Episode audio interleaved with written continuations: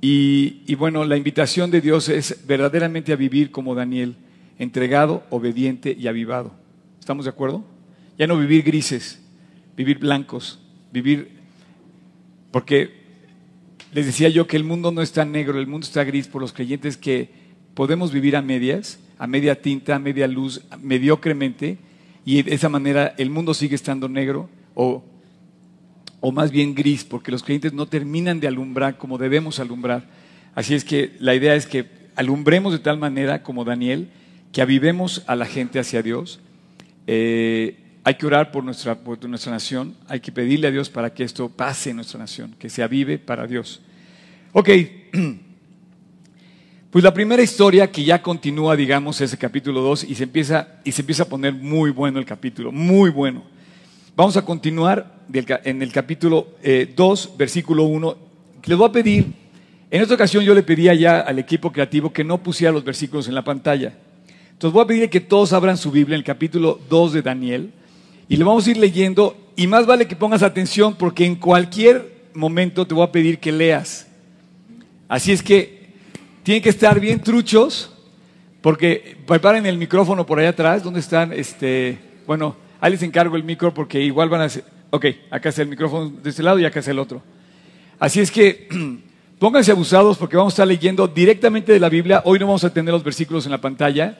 A propósito, ¿por qué? Porque vamos a estar este, viendo las ilustraciones que para esta serie en especial se ha estado haciendo, todas las ilustraciones que prepararon Abby y Job para este, para este equipo. Así es que, versículo 1, capítulo 2.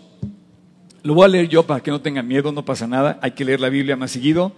Dice, en el segundo año del reinado de Nabucodonosor, tuvo Nabucodonosor un sueño. Ahí está el rey en su cama, acostado, digo, sin, sin poder dormir.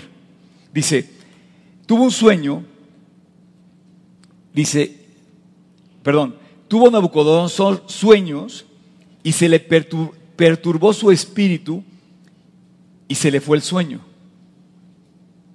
¿Ok? Cualquier parecido con la realidad, lo que nos acontece de repente que no podemos dormir, sí es a propósito.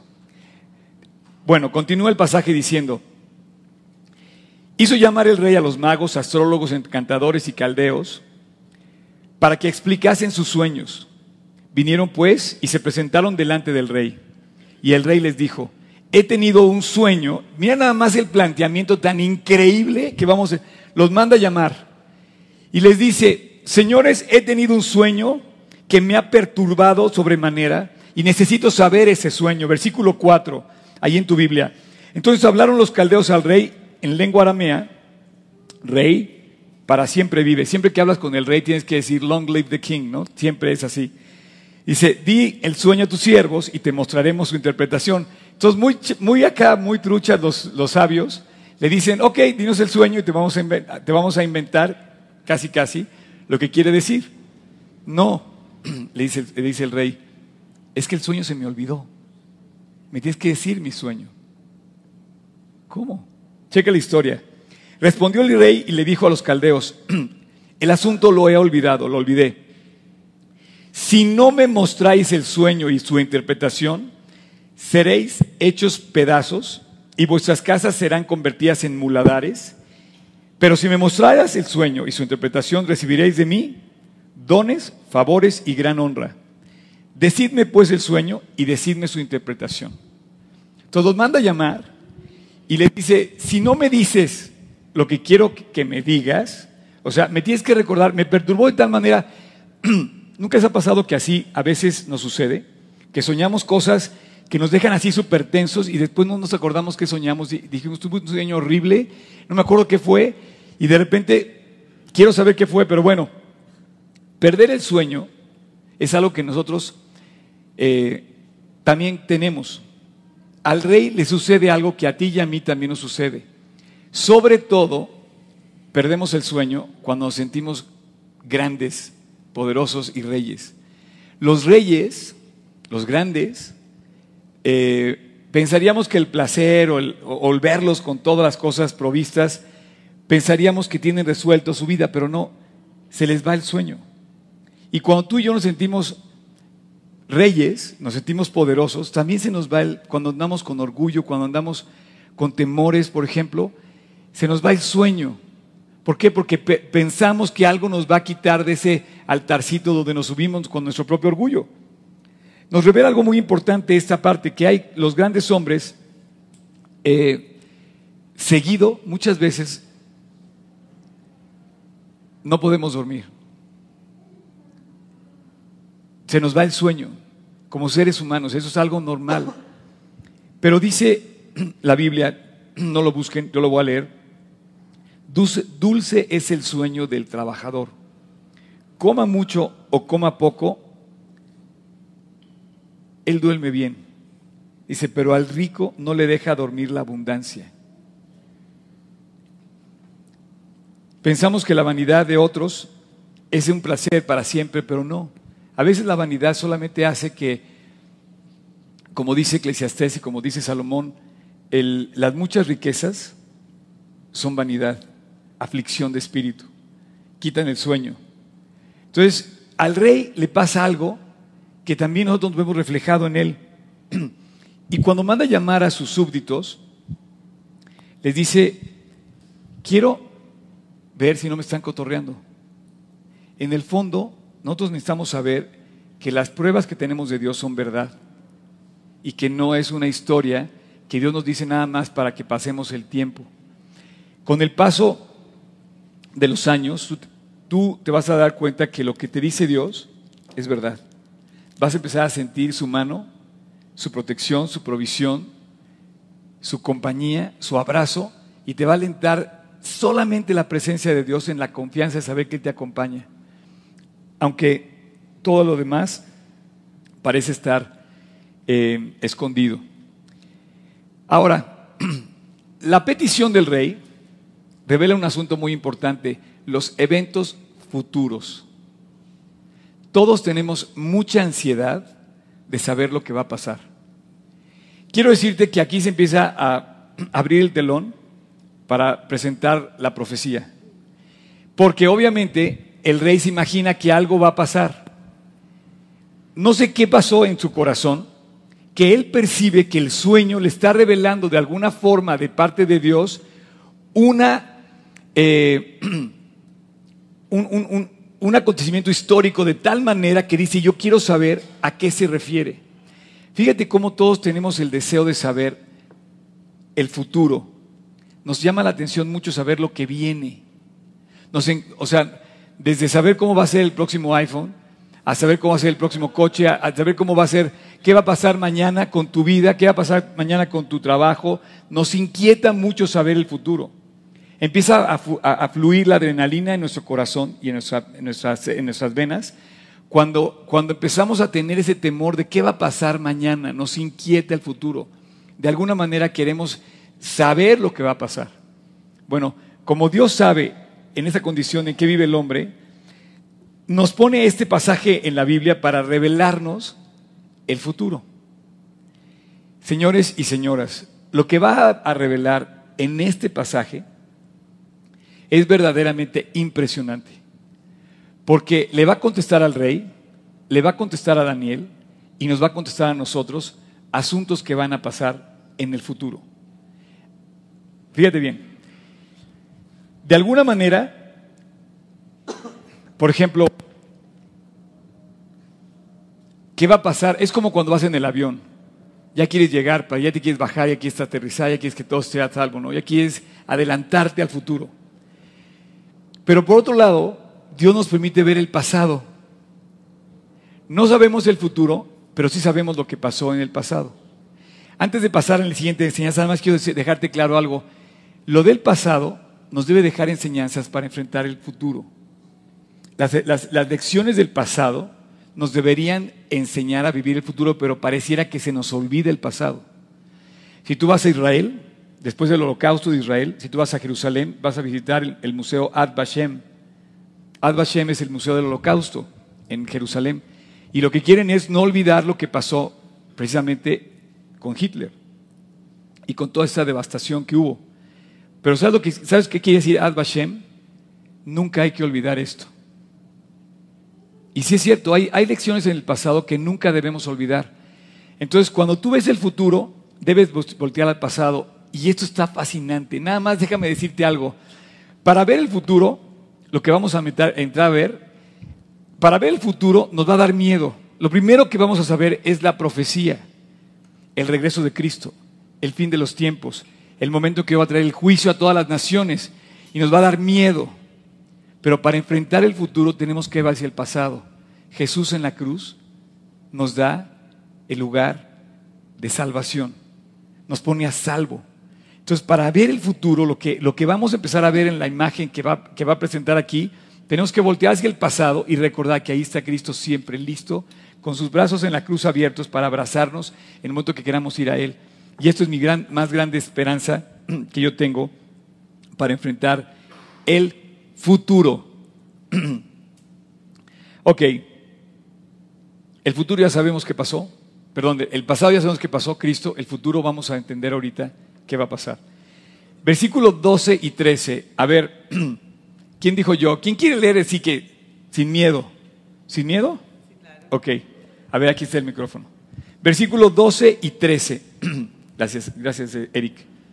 Por esto el rey con ira y con gran enojo mandó que matasen a todos los sabios de Babilonia. Y se publicó el edicto de que los sabios fueran llevados a la muerte, y buscaron a Daniel y a sus compañeros para matarlos. Oye, pareces locutora. Soy locutora. oye, qué va, wow, no puede ser. Oye, yo, yo, yo sabía que venía gente famosa, pero ya empezamos a descubrir aquí. No, oye, sí se oye muy bien, ¿eh? Sentí que estábamos como en el... Qué padre que se pueda leer así bien la Biblia, claramente y todo. Checa nada más lo que acabas de... ¿Cómo te llamas? Caro Acosta. Caro Acosta, bravo, Caro. Bien, bien, bien. ok. Lo que acaba de leer, Caro, lo que acaba de leer, es nada más y nada menos que otra vez la condena sobre Daniel. Parecía que el, el rey arreglaba todo mandando matar gente.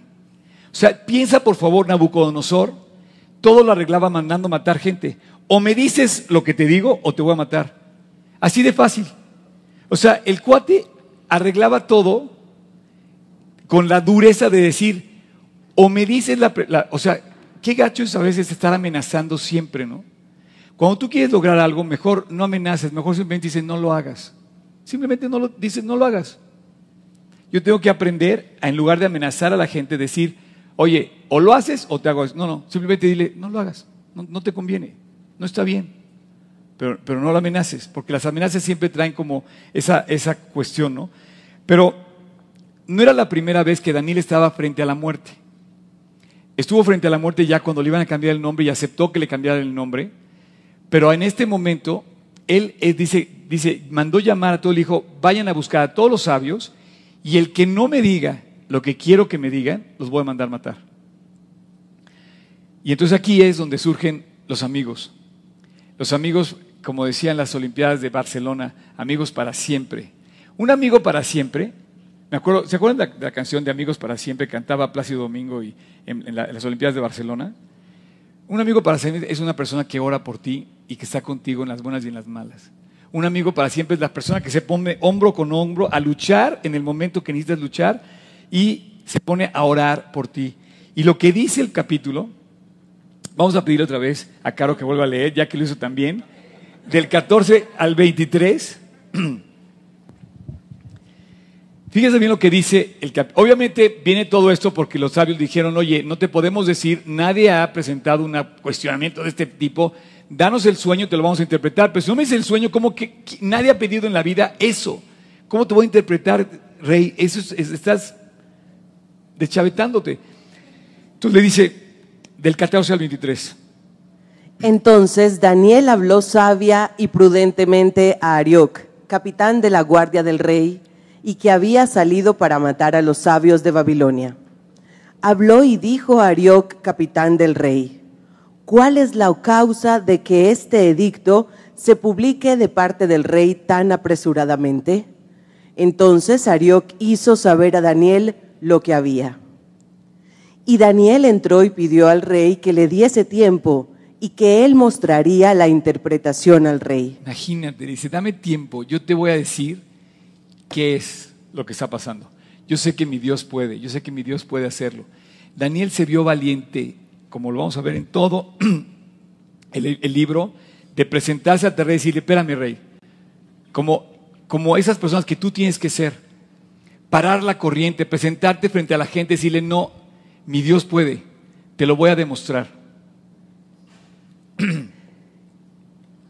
Luego se fue Daniel a su casa e hizo saber lo que había a Anaías, Misael y Azarías, sus compañeros, para que pidiesen misericordias del Dios del cielo sobre este misterio, a fin de que Daniel y sus compañeros no pereciesen con los otros sabios de Babilonia.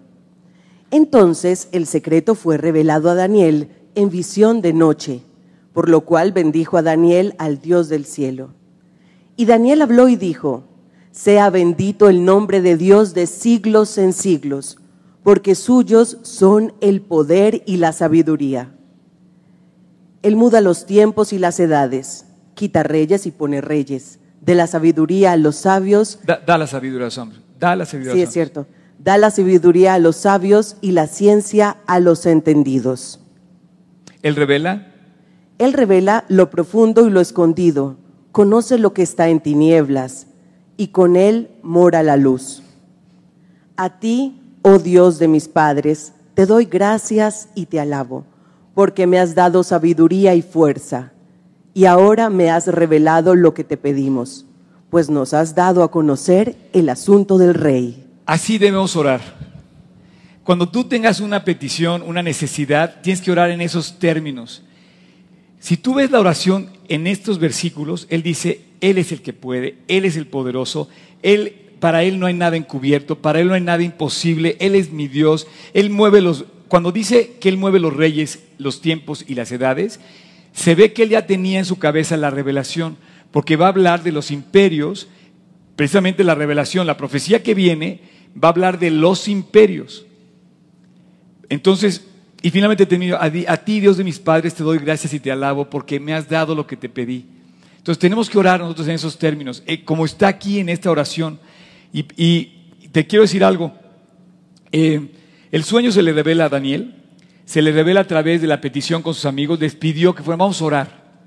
Hoy en día la oración muchas veces es como entre los creyentes nada más para contar un chisme. Pero si tú eres un amigo de verdad, un amigo para siempre, vas a saber que, que la oración está hecha para que tú verdaderamente clames a Dios y obtengas lo que no, no puedes conseguir, pero sí puede conseguir Dios en ti. Dice, el asunto es muy difícil, pero hay un Dios en los cielos que revela los tiempos y que sabe lo que, que, sí puede revelar los sueños. Es un- hay un Dios que sí lo puede hacer. Eh, esos son amigos invaluables, los amigos que oran contigo, los amigos que se juntan verdaderamente en un cargo de oración. Te quiero preguntar cuántas reuniones con tus amigos terminan orando. Terminan orando, no comienzan, terminan orando. Puedes comenzar a dar gracias con una cena, pero increíble que tú puedas pasar tiempo con tus amigos y la oración sea al final que tu reunión termines dándole gloria a Dios, poniendo todo otra vez en su lugar, acomodando todas las cosas de la casa, limpiándola, pero sobre todo terminando con una oración. Te invito a que todas tus reuniones con tus amigos terminen dándole gracias, gloria y honra a Dios. Eh, finalmente, la oración del justo, dice bien la Biblia, puede mucho, Santiago dice, él libra, los, él libra las, eh, las necesidades de las personas. Se le reveló algo muy, muy padre. Si estamos en Cristo, no moriremos. Pero si estamos en Cristo, sí, sin Cristo, la gente va a morir. Se le reveló algo que hoy tenemos una revelación ya concedida. ¿Estás sin Dios? Vas a morir. Y, la, y la- la- la revelación también, estás con Dios, Dios tiene la salvación preparada para ti y para mí. Ahora, el rey, el rey eh, le, está, le está dando vueltas la cabeza al rey y dice, no puede ser que este hombre me esté revelando y dice, algo está pasando aquí. Déjame decirte que cualquiera hubiera pensado que Nabucodonosor hubiera ardido de rabia cuando va a recibir la noticia. Porque va a empezar a decirle, al, le van a decir que su reino va a ser conquistado. Tú dile a un emperador que va a perder la batalla, es muy probable que te mande matar.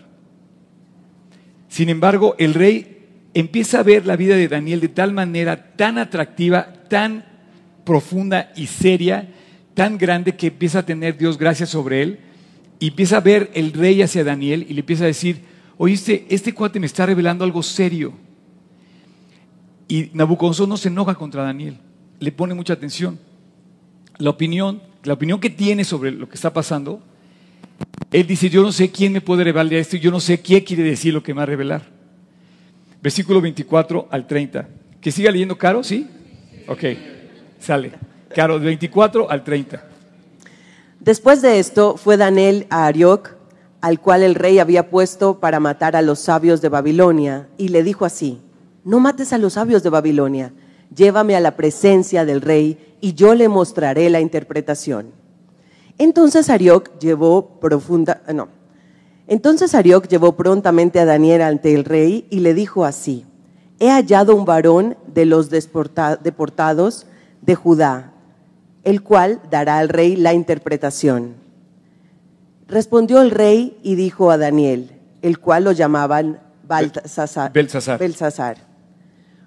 ¿Podrás tú hacerme conocer el sueño que vi y su interpretación? Imagínate lo que estaba ya en el, en el corazón del rey sucediendo. Ajá. Daniel respondió delante del rey diciendo, el misterio que el rey demanda, ni sabios, ni astrólogos, ni magos, ni adivinos lo pueden revelar al rey. Pero hay un Dios en los cielos, el cual revela los misterios, y él ha hecho saber al rey Nabucodonosor que lo ha de acontecer en los potreros lo que ha de los postreros días, lo que ha de acontecer en los postreros días. Ahora, chequen bien. El milagro y, la, y lo, lo sorprendente de lo que vamos a leer. Dice, el rey va a recibir la respuesta de algo que va a suceder en los postreros días. Si algo es seguro es que estamos viviendo nosotros los postreros días. Hace 2.700 años, aproximadamente 2.500 años que se escribió esto, que soñó esto el rey, Dios dijo, te voy a revelar el futuro hasta los postreros días. Así es que señores y señoras, nosotros estamos incluidos en la respuesta. Ahí vamos ahorita para allá. He aquí tu sueño y las visiones que has tenido en tu cama. Estando tú, oh rey, en tu cama, te vinieron pensamientos por saber lo que había de no ser en lo por, saber lo que había por saber de... lo que había de ser en lo porvenir. Así es. Y el que revela los misterios te mostró lo que ha de ser. Y a mí me ha sido revelado este misterio, no porque en mí haya más sabiduría que en todos los vivientes, sino para que se dé a conocer al rey la interpretación y para que entiendas los pensamientos de tu corazón. Tú, oh rey, hasta ahí, veías. Hasta ahí, hasta el 30. Nada más quiero decirte, las, la visión que va a recibir el rey es de tremendas consecuencias, es una visión histórica. En este momento vamos a entrar a la profecía, una profecía que, te voy a decir algo, en general no hay ningún problema para interpretarla. No creo que estoy sacándome de la manga nada. Esto prácticamente todos los estudiosos de la Biblia coinciden en lo que vamos a ver. La famosa imagen. Puedes poner la imagen. Esta imagen era que soñó. Ese es el sueño de Nabucodonosor. Es una manera de representar la imagen. Es muy difícil representar imágenes. Pero en general, te puedo decir algo, es una, es una profecía relativamente fácil de interpretar. Porque en, en, en todos los, digamos, eh, escrutinios que ha tenido la Biblia sobre los pues, acontecimientos futuros, profecías, todo, es relativamente fácil llegar a esta conclusión. Prácticamente toda la gente que ha estudiado la Biblia coincide a que se refiere lo que vamos a ver ahorita con el sueño. Así es que el sueño de Nabucodonosor, primero decían, decían, tú eres la cabeza de oro, tú eres la cabeza de esa imagen. Esta imagen representa el poder que Dios le dio al hombre de gobernar la tierra hasta que sea destruida esa imagen. No ha habido en esos cuatro colores que tú ves, que son cinco realmente porque los pies es una mezcla de colores, no ha habido otro, otra nación, otro imperio tan grande que haya podido tener el control que podríamos pensar del mundo. En esa imagen tú ves los cinco imperios, ha habido muchos imperios, pero los cinco imperios que podías decir tú en la antigüedad tuvieron control absoluto de la humanidad. El primero fue Babilonia, la cabeza de oro Babilonia. Así es que la imagen, los imperios de la tierra, del 31 al 45. Tú, oh rey, veías, y he aquí una gran imagen. Esta imagen que era muy grande y cuya gloria era muy sublime, estaba en pie delante de ti y su aspecto era terrible. Ese aspecto, te voy a decir algo, una cosa interesante sobre la imagen es que estos imperios son imperios que han tenido que ver directamente en su influencia con el pueblo judío. De alguna manera han afectado a Israel. Todas las guerras mundiales tienen que ver también, por ejemplo, para que, me para que veas en cuenta la trascendencia, que van directamente relacionados al, al pueblo de Israel. O sea, si la imagen hubiera tenido que ver con lo que pasó en África, pero no se menciona eso. Lo que pasó en Japón, no se menciona eso. Lo que pasó en Rusia, no se menciona eso. Tienen que ver con el imperio, imperios que han afectado directamente el tránsito de la nación de Israel en la tierra. Por eso se la revela Daniel, dice, porque tu pueblo va a sufrir en medio de esos gobiernos. El mismo poder, ¿qué poder? El poder global, checa esto, poder global, mundial, absoluto, sobre una cabeza, se le ha entregado hasta ahorita a cuatro imperios. Y viene el que falta. Es el que a ti ya me va a tocar ver. Bueno, espero que no. Pero digamos que se está conformando ahorita. Así es que, continúa por favor. La cabeza de esta imagen era de oro fino, su pecho y sus brazos de plata, su vientre y sus muslos de bronce, sus piernas de hierro, sus pies en parte de hierro y en parte de barro cocido. Estabas mirando hasta que una piedra fue cortada, no con mano, e hirió a la imagen en sus pies de hierro y de barro cocido y los desmenuzó. Entonces fueron desmenuzados también el hierro, el barro cocido, el bronce, la plata y el oro, y fueron como tamo a las eras del verano. Y se los llevó el viento sin que ellos quedara, sin de que ellos quedara rastro alguno. Mas la piedra que hirió la imagen fue hecha un, fue hecha un gran monte que llenó toda la tierra. Dame un segundo, Caro. Aquí me encanta Daniel porque empieza a relatar una serie de cosas y yo creo que todos los sabios se quedaron así. ¿Qué es esto? ¿Qué está inventando? ¿no? Podría- todos los sabios han dicho, la cabeza, el este. Yo creo que todo el mundo empezó y decía, ¿qué está hablando? Le está describiendo la imagen. En cambio, en el rey estaba pasando, eso fue lo que soñé. Esto es exactamente la descripción de un cuate que sabe lo que hay que, haber, que hacer en la Biblia y que lo aprendió de Dios y que, lo, recibió de la Biblia. Tú nunca te has pasado, nunca has estado con personas que te sorprenden la, la, la sabiduría que tienen y nada más es porque leyeron la Biblia. Y de repente empiezan a dar respuestas y hubiera sido tan fácil entenderlo desde su punto de vista. ¿Por qué? Porque Dios estaba con él. Dios se lo estaba revelando. Cada vez que tú te acercas a Dios, prácticamente que estás, estás como, como Daniel, diciendo fácilmente lo que parecía ser tan complicado. Pero una vez que Dios interviene, se vuelve increíble todo lo que, lo que, lo que uno recibe. Entonces, pareciera difícil lo que Dios tiene tan sencillo a nuestro alcance. La respuesta. Ahora, checa que no solamente le da el sueño, sino le dice con una libertad y con una frescura a Daniel, les dice en el versículo 36, este es el sueño y también la interpretación de él se la diremos en la presencia del rey. O sea, no, no, no, no, no, aquí es el paquete completo. Ok, Caro, continúa leyendo. Tú, oh rey, eres rey de reyes, porque el Dios del cielo te ha dado reino, poder, fuerza y majestad. Y donde quiera que habitan hijos de hombres, bestias del campo y aves del cielo, Él los ha entregado en tu mano y te ha dado el dominio sobre todo. Tú eres aquella cabeza de oro. Este hombre tenía el dominio sobre el mundo entero. Acuérdate, cuatro imperios con gobierno mundial. Esto es muy importante. Que afecten directamente al pueblo de Israel. Entonces dice, tú nos conquistaste.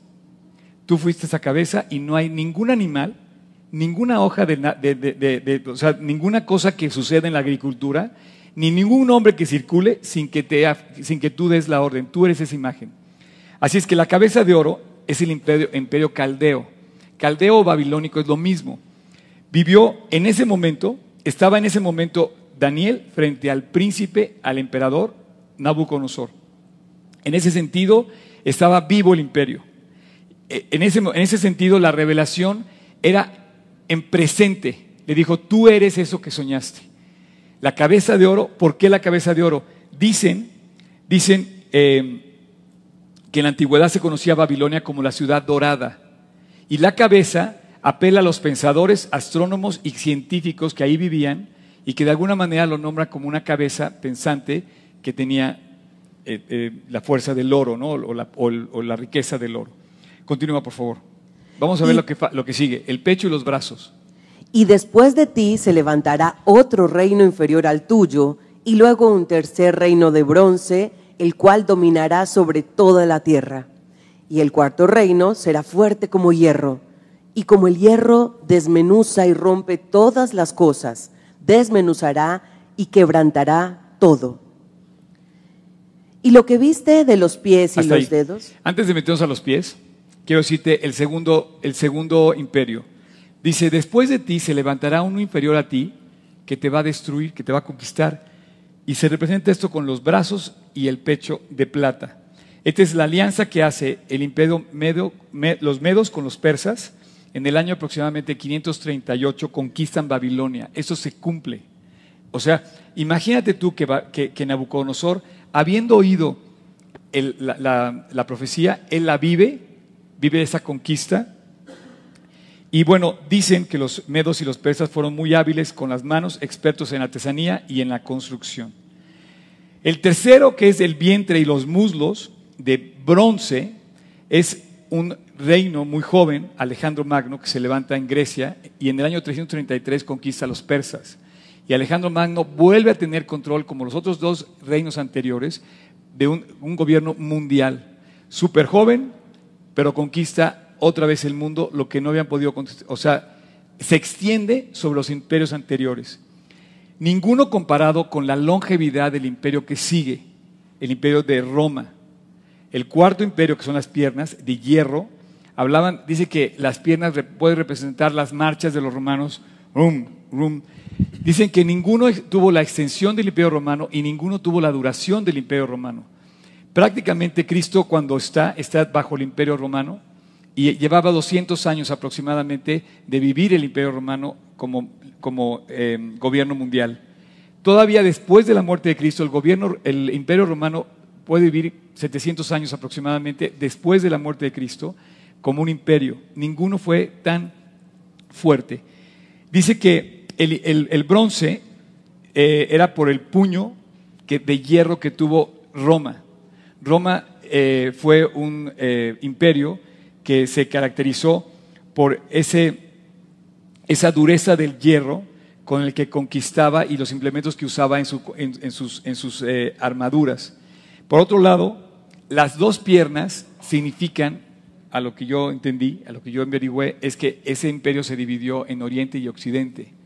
Y fue muy largo, quizá la- la- la dimensión de las piernas hace que la parte más larga del cuerpo a la que se hace referencia es en las piernas, y esto hace alusión a los casi mil años que dura el imperio romano. Hasta ahorita, señores y señoras, hemos recibido la información del profeta Daniel, nosotros como decimos past tense, después de eh, hecho. Para ti y para mí es muy fácil comprobar esto porque así fue. Nabucodonosor ya no vio ni a los griegos ni a los romanos, ni tampoco Daniel.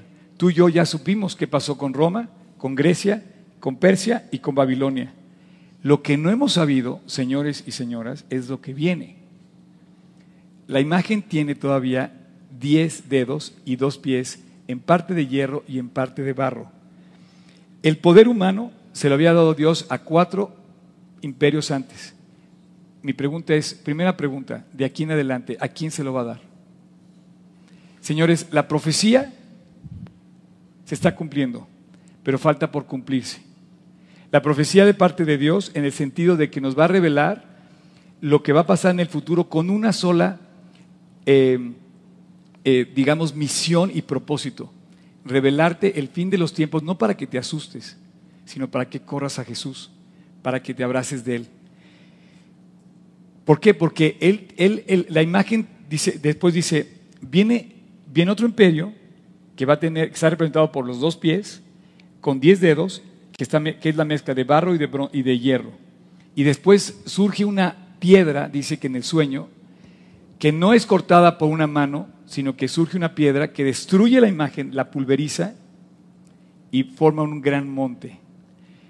Así que los pies aquí, viene lo bueno, es donde tú y yo estamos en esta historia. Lo que sigue de aquí en adelante es lo que todavía no sabemos cuándo ni cómo, porque no les he dado al hombre saberlo. Dice que no, nadie sabe la hora ni el día en que ha de venir el Hijo del Hombre. Y ahorita estamos en ese momento, en que va, ¿qué va a pasar a partir de esto? El siguiente imperio, ¿quién va a ser? Lo que yo te puedo decir del siguiente imperio, el, imperio que está representado por los dos pies y los diez dedos, es que está constituido por dos materiales que dejan muy claro su consistencia. Uno, la dureza del hierro, la fuerza del hierro, lo poderoso, aplastante del hierro, pero por otro lado, la debilidad que no eh, afecta a nadie del barro. Dice que en la historia va, a surgir otro imperio que tiene que tener esa característica, afectar al pueblo judío, uno. Dos, que sea un imperio mundial que tenga que ver con una dimensión, o sea, que tenga, que tenga sobre su ser el peso del gobierno mundial. Después de Roma, señores y señoras, nunca ha surgido otro imperio. Hay un paréntesis, parece ser, de aproximadamente dos mil años, en donde no ha habido otro imperio mundial. ¿Están de acuerdo conmigo? O sea, después de Roma no ha habido otro imperio mundial. Inglaterra tuvo, un imperio, cierta extensión, España tuvo cierta extensión, Dinamarca tuvo cierta extensión, algunos de los orientales también, pero nunca ha habido un gobierno donde verdaderamente se reconozca como un gobierno con la mano dura sobre todo el mundo. Señores y señoras, va a haber un gobierno mundial. Falta que llegue un gobierno mundial. Nada más les quiero decir algo. Eh, hay mucha especulación sobre esto, porque ahora sí es especulación, porque no podemos demostrar lo que va a pasar en el futuro. Pero lo que sí viene es un gobierno mundial que va a tener eh, un control absoluto sobre las naciones, como lo tuvieron los imperios anteriores, y que además va a tener una afectación directa hacia el pueblo de Israel. Curioso, dato por ejemplo, eh, la, comunidad europea se empezó a unir hace aproximadamente unos 10 años, un poquito más, como unos 15 años, no, sé exactamente la fecha, pero eh, curiosamente empezó a cubrir con las naciones que se empezaron a juntar la dimensión y el territorio de lo que fue el imperio romano. Hoy la Unión Europea podría tener, si está unida, Unión, curiosamente, pero no tiene no tiene un solo ejército y no tiene un solo presidente, aunque ya tiene un presidente, pero un presidente que no tiene realmente un gobierno mundial. ¿Podría ser? Sí. Podría ser otro, otro gobierno que son las famosas alianzas de los sectores y de, las, de, los, de, todos los, eh, en todas partes del mundo hay como los mercados comunes, el mercado común europeo, el mercado común asiático, el, mercado de libre comercio en México, eh, Estados Unidos y Canadá. Y así pareciera que hay como 10 eh, mercados comunes, que pueden también ser 10 alianzas que logren un gobierno mundial. El punto ahora es ver quién va a ser la cabeza de cualquiera de estas alianzas, que son alianzas hechas, por un lado, muy fuertes, el hierro, y por otro lado, muy débiles, donde no van a terminar, nunca te van a poder mezclar. Tú nunca vas a poder mezclar a un francés con un inglés. El francés va a querer mantener sus, sus tradiciones francesas y el inglés las inglesas. Entonces son alianzas que ahorita están dándose fuertes, pero a la vez débiles. Una alianza muy fuerte, desde mi punto de vista, y aquí es mi mera interpretación, es mi mera interpretación, Oscar Sotres, cualquier derecho de autor es mío de lo que voy a decir. una, una, una interpretación es, por ejemplo, la fuerza que va a tener, por ejemplo, la actividad eh, eh, financiera. Cuando el anticristo gobierne. Es que déjame decirte que el anticristo no se va a llamar anticristo, se va a llamar el superhombre. Va a ser como un emperador. ¿Sí? De hecho, lo comparan con el príncipe Felipe, con el príncipe William o con cualquier otro príncipe, no menos. Tiene que ser un emperador, mínimo. Ahora, no sé si son ellos, no lo sé, pero tiene que ser un hombre notable en todo el mundo. Cuando este hombre surja y diga, señores, propongo un nuevo orden mundial económico, todo el mundo se le va a cuadrar. ¿Por qué? Se van a acabar la economía subterránea, se va a acabar, se va a acabar el contrabando, se va a, acabar el, el, mal pago de impuestos, se, va a acabar, se van a acabar los robos, se van a acabar los secuestros. ¿Por cómo te van a poder secuestrar si todo tu dinero tiene que estar a través del sistema financiero? El famoso chip, los, los teléfonos celulares. Hoy tú puedes Tú puedes hoy ya en Nueva York hacer todos los pagos, transferencias y electrónicas de dinero y el dinero es el que gobierna el mundo. Ahora, desde mi punto de vista, imagínate, te secuestran. No hay manera de que el secuestrador cobre dinero porque todo pasa a través del sistema financiero. Uber no va a poder con los taxistas porque todavía hoy hay personas que no están dentro del sistema financiero y esas van a pedir un taxi. Los que no, perdón, este era un comercial mala onda.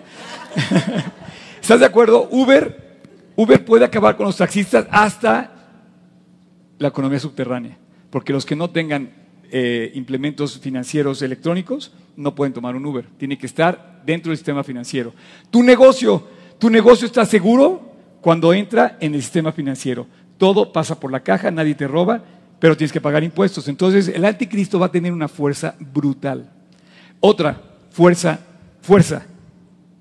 Cuando digan, se acaban las religiones y va a haber una religión mundial. ¿Cuál? Vamos a adorar al anticristo. No te lo van a decir así, pero te lo van a terminar diciendo igual. Entonces, porque la, Biblia dice que finalmente el anticristo va a ser de tal manera un líder que a la mitad de la semana 70, a la mitad de la tribulación, a la mitad de los tres años, de los siete años, a los tres años y medio, él va a poner su imagen en el templo de Jerusalén y va a decir que lo adoren. Tal cual como, como las famosas imágenes que la gente ha hecho, pero aquí va a decir un hombre pidiendo que se le adore. Entonces, ¿qué va a pasar? Que un falso profeta va a decir, Señor, se acaban las religiones todas. Todas son un problema, todo el mundo se pelea, nadie se pone de acuerdo, todos están divididos, hay una bola de fanáticos, kamikazes que se entregan por su religión a la muerte. El que tenga una Biblia, el que tenga un Corán, el que tenga un libro religioso en su poder, muere. Y entonces la gente va a decir, buenísimo. No hay nada más. Y va, a generar un gobierno mundial. Ahora, ninguno todavía ha surgido como imperio mundial, pero está a punto de surgir. Dato histórico, mes de septiembre de 2015. La agenda, no sé si alguien hizo la tarea, yo le dije que checara la agenda de la ONU. El próximo mes la ONU, cumple 70 años de fundada y hay una serie de celebraciones especiales en donde van a reunir a todos los gobernantes del mundo y se piensa en varias cosas muy interesantes que se va a dejar conforme va pasando el tiempo, pero se va acercando. Estamos a, estamos a 20 días de la Asamblea General de la ONU, donde, van, se va a presentar la nueva agenda para los próximos 30 años, para los próximos 15 años de la ONU.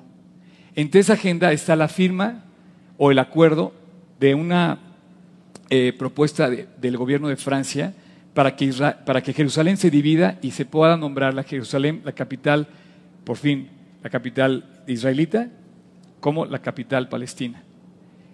Si esto se acuerda, bueno, es un evento de un orden mundial que tiene que ver con los judíos. Qué curioso que en la ONU están votando por esto y que va a estar el Papa atestiguando esta, este evento el Papa va a hablar en la ONU por primera vez en la historia eh, ante una, una, asamblea tan importante donde van a estar 130, 150 mandatarios del mundo.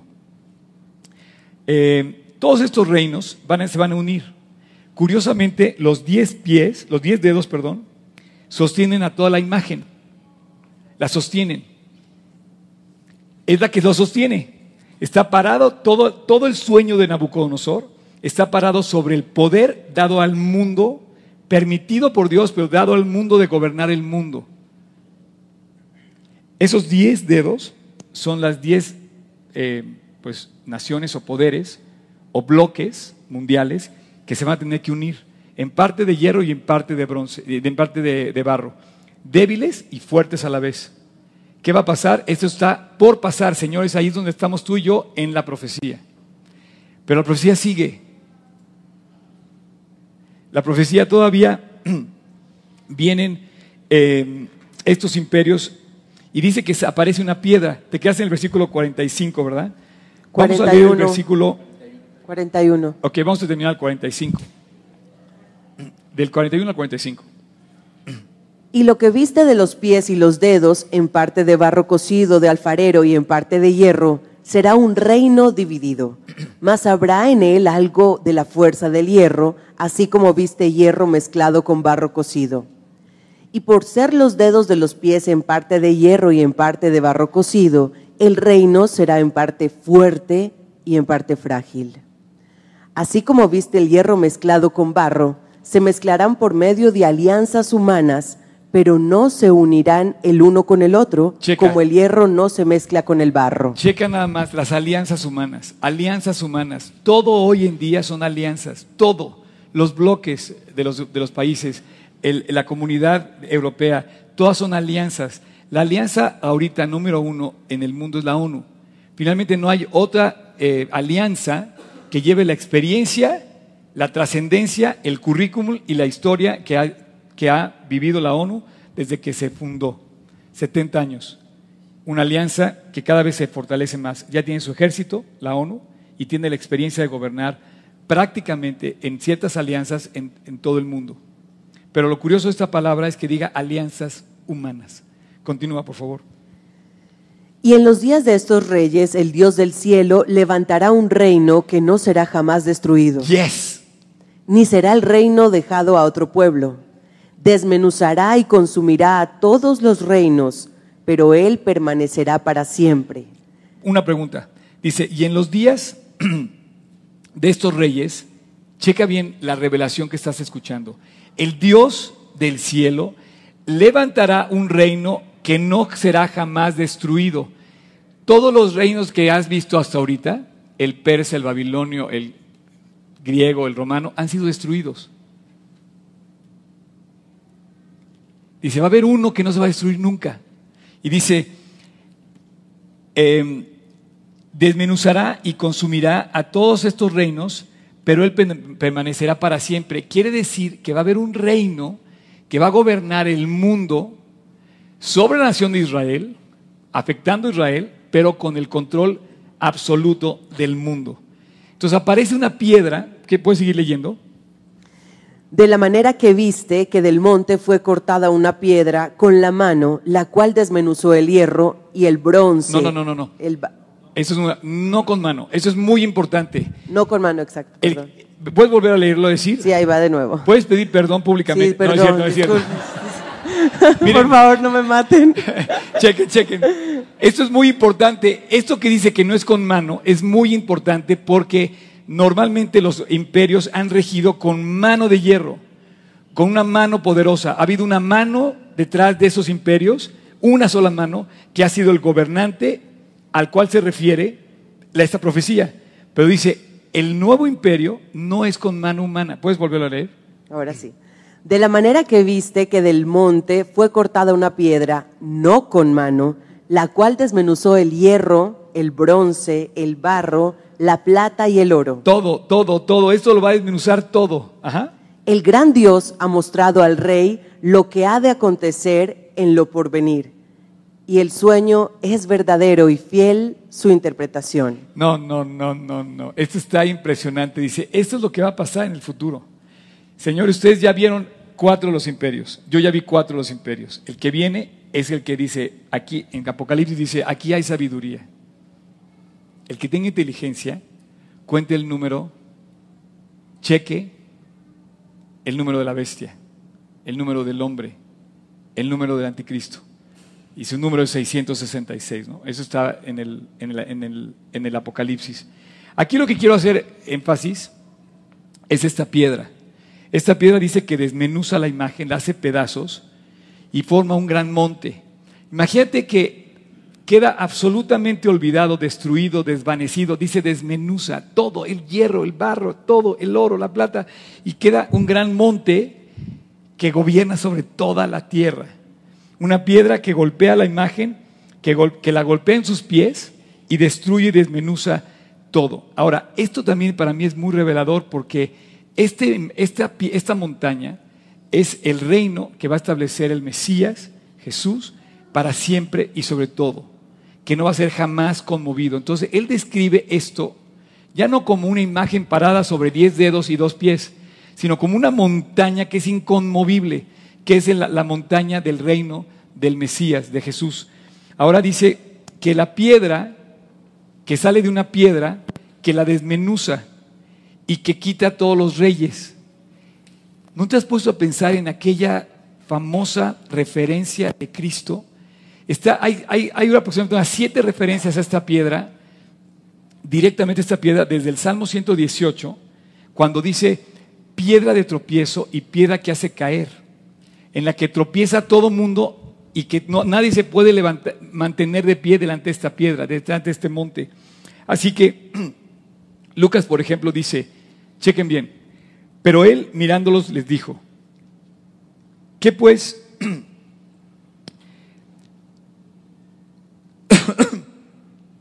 Es lo que está escrito. La piedra que desecharon los edificadores ha venido a ser cabeza del ángulo. Todo el que cayere sobre aquella piedra será quebrantado, mas sobre quien ella cayere le desmenuzará. Impresionante. Jesús dice, la piedra de aquella imagen, ¿te acuerdas cuando hace referencia al capítulo 24, dice al profeta Daniel, el que le entienda? Cuando lleguemos a ese, al capítulo 9, vamos a leer la parte donde, donde Jesús dice, de la que habló el profeta Daniel, el que le entienda. Yo, yo espero que de aquí a los próximos siete capítulos que falta, ustedes y yo ya entendamos más sobre esto. Pero hace también referencia a la, a la profecía de Daniel y Jesús en su cabeza dice, esa piedra del profeta Daniel, esa piedra desmenuza todo, se vuelve la cabeza del ángulo, la cabeza, de, la, cabeza de la imagen. Toma, su, lugar y se vuelve el, el, símbolo del poder absoluto, que es Dios.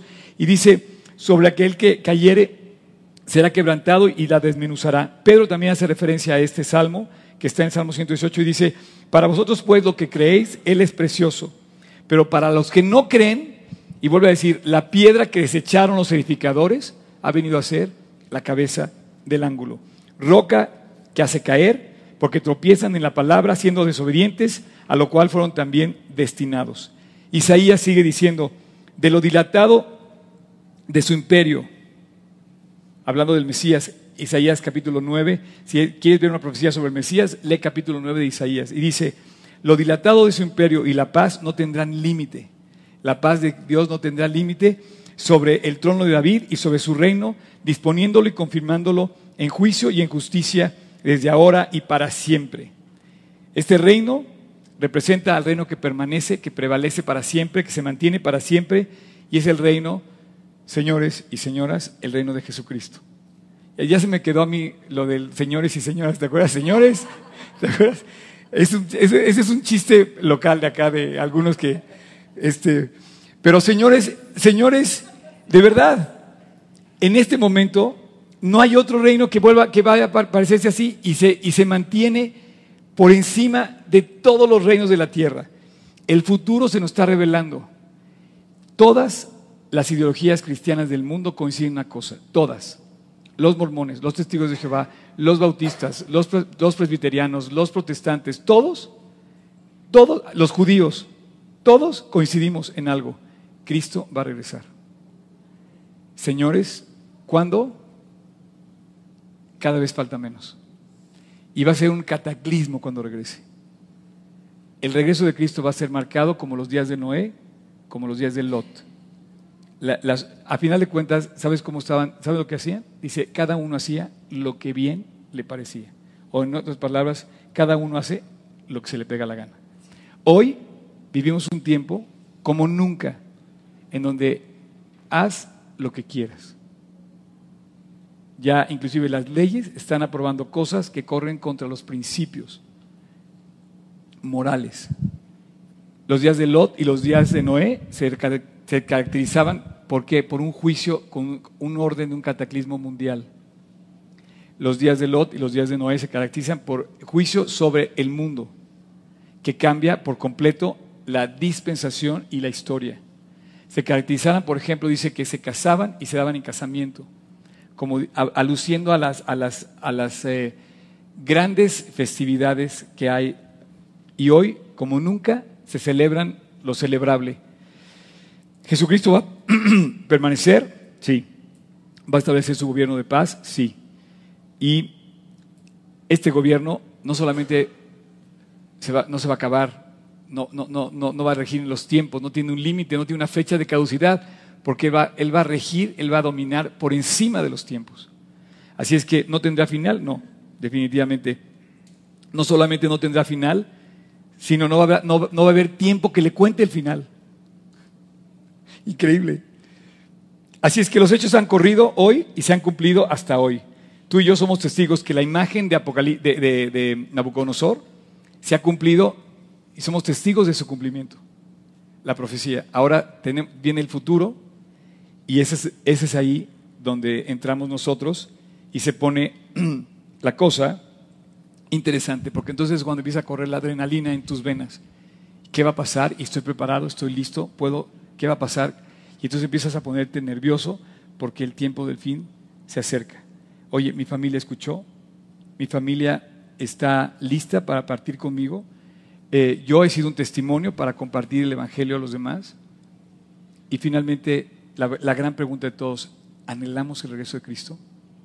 ¿Lo anhelamos de verdad como algo irresistible, como cuando vas a salir de viaje, si quieres reunirte con una persona y le dices por chat en WhatsApp, ya voy, ya voy, ya no, ya no falta, ya llevo, y quieres, o sea, así lo anhelamos encontrarnos con Cristo, le mandamos ya nuestro WhatsApp, Señor, sí, ven pronto, Señor Jesús. ¿Sabes cómo termina Apocalipsis? Sí, Señor, ven, ya. La gran pregunta de todas es que esta imagen, esta profecía, la gran pregunta te deja a ti y a mí en un mundo que ha vivido dentro de la profecía, pero nuestra generación nos ha tocado vivir un tiempo especial. ¿Qué tan especial? Solo tú lo sabes. El otro día estaba oyendo a un eh, pastor rabino famoso que decía una frase que no he podido olvidar, así como cuando escuché aquella frase de Jesús irresistible, escuché a este hombre que dice, estamos viviendo los últimos días normales de la humanidad. ¿Quién sabe si es cierto? ¿Quién sabe? La pregunta es, ¿estás listo? La pregunta es, ¿anhelas que Cristo regrese? Pero va a regresar. Ahora, ¿qué pasa con nuestra historia del capítulo 2? Ya vamos a llegar al final. ¿Quieres ayudarnos a leer el final? Versículo 44. Quiero que lo vuelvas a leer. Y en los días de estos reyes, el Dios del cielo levantará un reino que no será jamás destruido, ¿Mm? ni será el reino dejado a otro pueblo desmenuzará y consumirá a todos los reinos, pero Él permanecerá para siempre. Solo quiero decir que dice que no será de jamás destruido y no se le dejará a ninguna otra persona. El reino del Mesías ya no va a estar en manos de una persona, sino va a estar en manos del Mesías.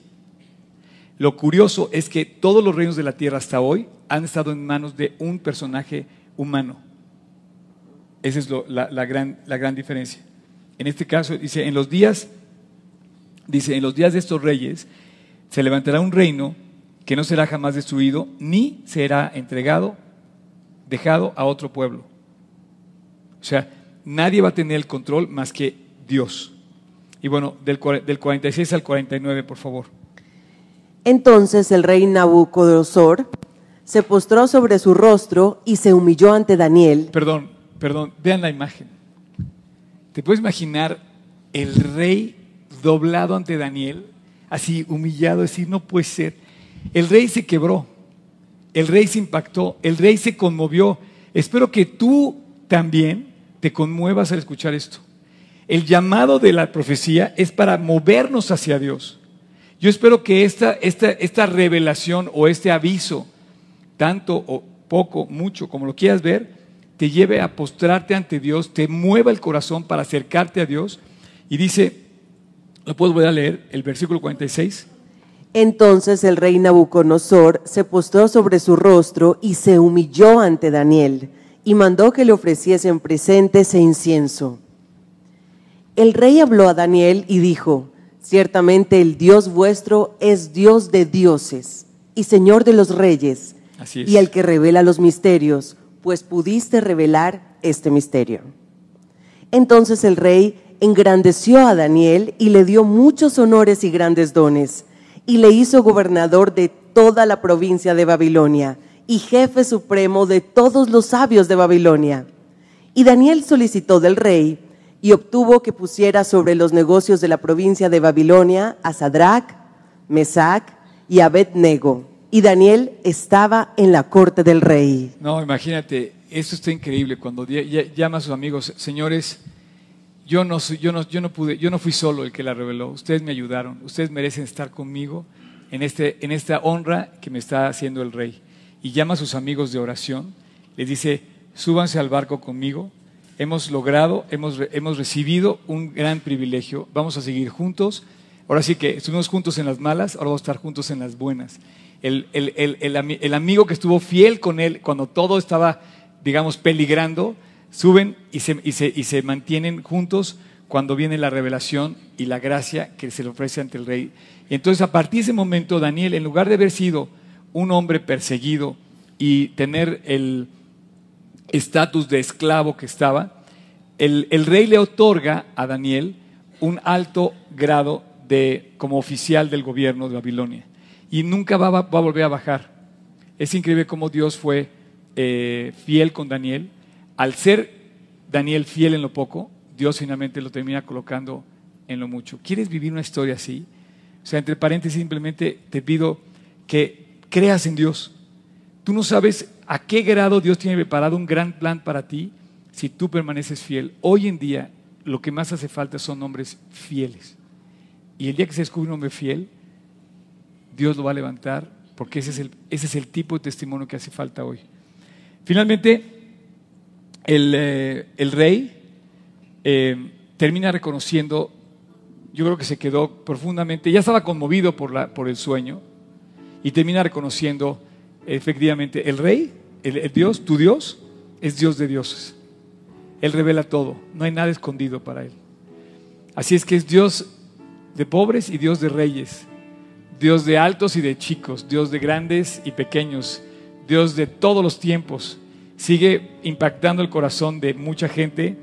El rey, en lugar de mandar matar a Daniel porque le dijo vas a acabar y dentro de poco te va a conquistar Persia, dijo, ¿estaré listo? Y, el- y en el corazón del rey sucede algo extraordinario. Eh, postrarse, meditar, preparar su corazón para lo que iba a venir. Padre, muchas gracias por esta mañana. Gracias por darnos la oportunidad de compartir tu maravillosa palabra, preciosa palabra. Gracias Jesús, porque tú reinas sobre todo. Quitas reyes y pones reyes. Das la sabiduría a los sabios y la ciencia a los entendidos. Para ti no hay nada encubierto y contigo mora la luz. Tú has placido, Dios, revelarnos hoy una gran enseñanza que a la vez no tiene mucho que complicación, pero nos, nos quieres llevar cada vez más cerca de ti para estar listos, preparados, vestidos como la novia dispuesta para el día de la boda. Dios, gracias. Gracias por tu preciosa palabra que impacta, que consuela, que nos enseña y ahora que nos revela también este maravilloso mensaje de la profecía de Daniel. Síguenos preparando, Dios. Haz que estas palabras caigan en nuestro corazón como cayeron en el corazón del rey, para que podamos, Jesús, meditar, inclinar, cambiar, corregir, enderezar todo lo que tengamos que hacer para dirigir nuestro corazón, nuestra vista hacia ti y mantenernos cerca de ti de aquí hasta que regreses. Tardes un día o tardes mil años, Dios. Hoy queremos pedirte que nos mantengas con nuestros ojos puestos en ti siempre. Gracias, Señor Jesús. A ti te damos gracias y a ti alabamos y a ti te rendimos todo nuestro honor de todo corazón, Jesús. En tu precioso nombre. Amén.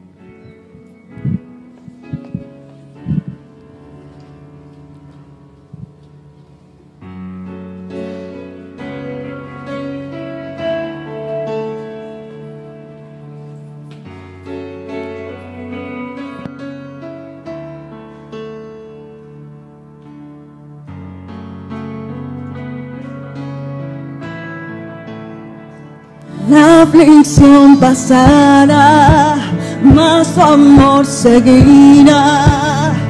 Y mis ojos verán lo que tú vas a hacer. Mi alabanza daré, en ti me gozaré. Y mis ojos verán lo que tú vas a hacer. Y mis ojos verán lo que tú vas a hacer, tu majestad.